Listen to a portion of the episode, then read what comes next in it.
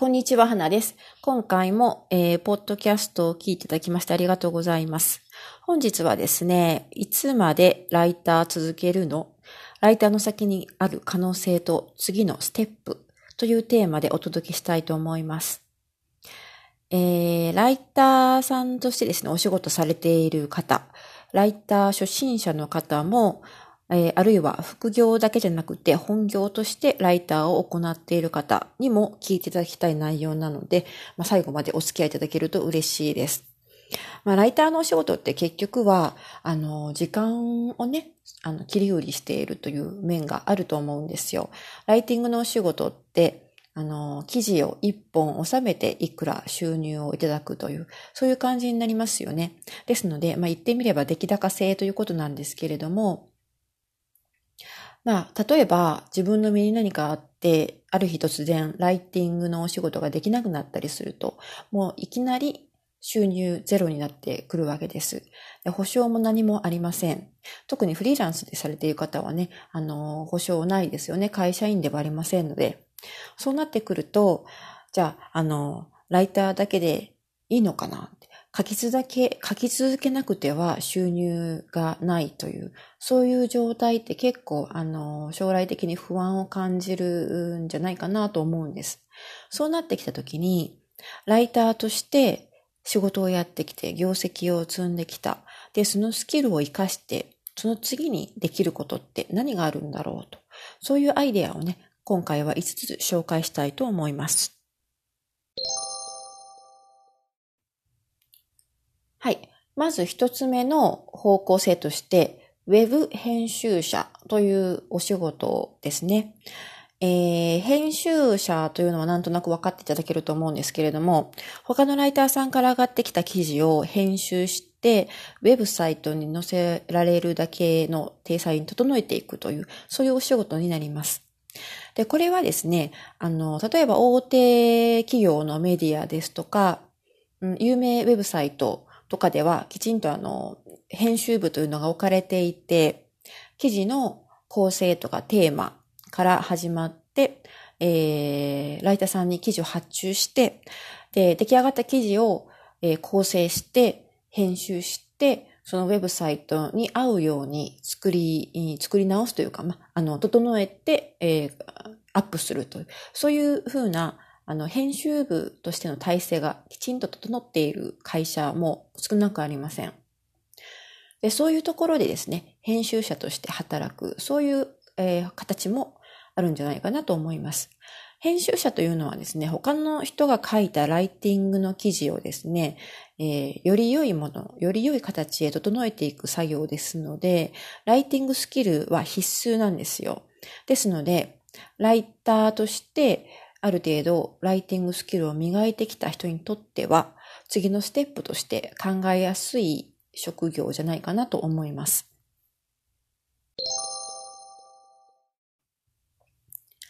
はい。その次に紹介したいのが、ブロガーというお仕事ですね。ブログ運営ということになります。これは、あの、まあ、実際に私も行っていることなんですけれども、ライターとして、えー、お仕事をしていると、結局はあの他人のために記事を書くわけですよね。クライアントさんに頼まれて、えー、クライアントさんの意向に沿った記事を書くのがライターのお仕事になります。でも、あの、書くことが好きな人って多分それだけでは欲求不満になってくることもあると思うんですよね。私が実際そうだったんですけれども、やはり他人のために書いているだけじゃなくて、いつかはね、自分のために書いてみたい。自分の書きたい記事を自分の書きたいように書いてみたいと。そういうふうに、あの、欲求が生まれてくるというか、欲が出てくるというか、そういう時に私はブロガーの道をを、まあ、見つけたというか、えー、ブログ運営を始めました。自分のブログだったら自分の好きなように書けるわけですよね。しかもブログを持っているとですね、そこから広告収入が入ってくることがあります。でもちろんブログ運営と単なるライターのお仕事とはちょっとあのスキルとして異なる部分もありますし、新しく勉強しなくてはいけないこともあるんですけれども、やはりライターさんのように出来上がって記事を書いてこそ、あの、報酬が生まれるというスタイルではなくて、ブログ運営の場合は、ブログをやっていれば、持ってさえいれば、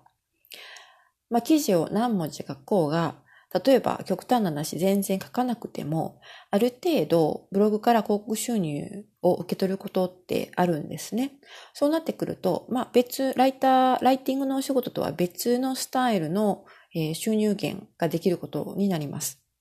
ですので、あの、まあ記事を書く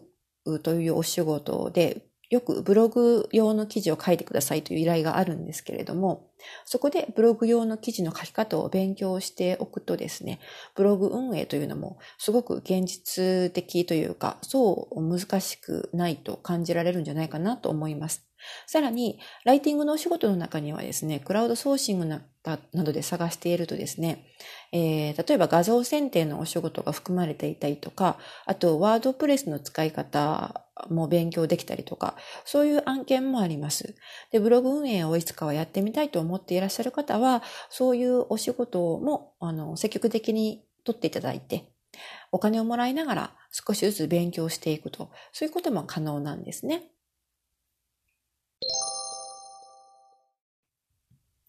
はい。その次に、ブログ運営とちょっと似てるんですけれども、えー、サイト運営ということで、主に、うん、例えばミニサイトを作ってみる。そういうやり方もあるんじゃないかなと思います。ブログ運営とサイト運営と、あの、ちょっと混同しがちなんですけれども、サイト運営の場合はもう完全にアフィリエイトという、そういうやり方になりますね。サイトを作って、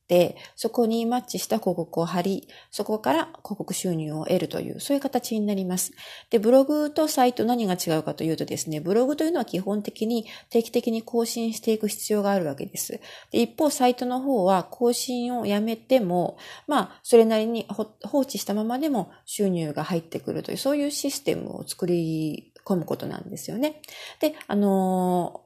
ブログ運営とサイト運営のやり方は、やっぱりちょっとちょっと多少違うところがあるんですけれども、まあその辺は、まあ人によって多分向き不向きがありますので、ブログに向いている方と、サイト作りに向いている方と、あの、自分の方向性を見極めてですね、あるいはまあ両方やってみるとそういうのでもいいと思います。で、サイト運営もブログ運営と同じで、やはりある程度、まあ、ほったらかしでも広告収入という形で収益が発生するという点で、単なるライティングのお仕事とまた違った意味での収入源になります。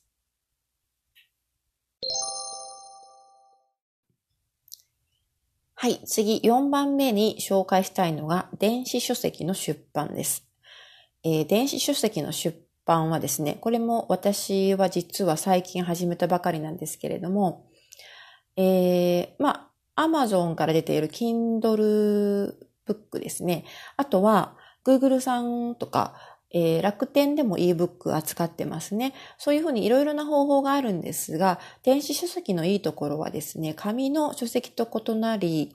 えー、出版するのにお金がかからないんですね。セルフ出版とも言うんですけれども、自己出版でも初期投資ゼロで、えー、出版することが可能です。ですので、まあ、あの、資本力がない方でも比較的やりやすい方法じゃないかなと思います。で、結局、あの、電子書籍もウェブライティングも書くお仕事ですので、多分、あの、書くことが好きな方だと、いつかは自分の書籍を出版してみたい、自分の本を出してみたいと、そういうふうな夢を持っている方もいらっしゃると思うんですよ。で、それが今の時代は本当に簡単に、いつでも、えー、普通の人が本を出すことができる。そういう素晴らしい時代になりましたね。とてもいいことだと思います。で、ただ、あの、ウェブライティングと電子書籍の書き方はちょまだちょっと違っててですね。まあ、わかりやすいところで言うと、長さがもう今全然違いますよね。ウェブライティング、だんだんだんだん長い文章が増えてきていますけれども、それでもせいぜい5000文字程度ではないでしょうか。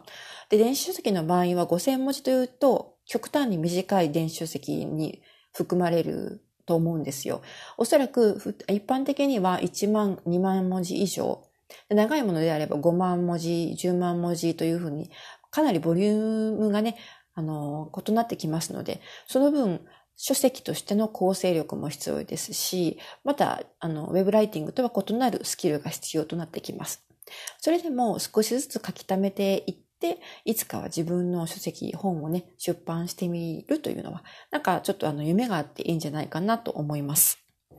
で、電子書籍もそうなんですけれども、やはりライティングと違ってですね、一旦本を出版してしまうと、その本を誰かが買い続けてくれる限り自分のもとにロイヤルティが入ってくるんですね。その点で、ライティング単なる一記事一記事を収めて報酬をいただくライティングのお仕事とは、まだ違った収入源となると思います。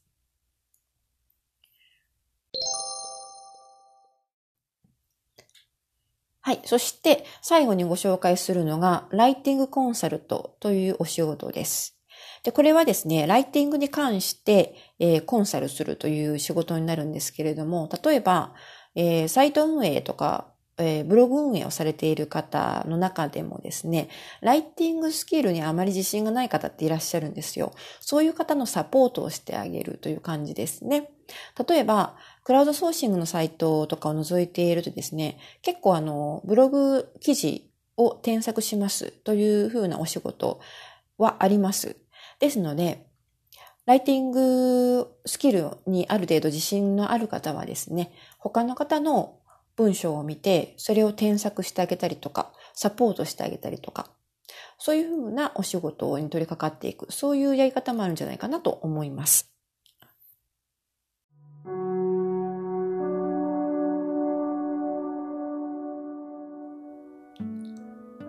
はい。では今回は以上になります。いかがだったでしょうか？えー、いつまでライター続けるの？というタイトルでライターの次に来るステップを5つ紹介しました。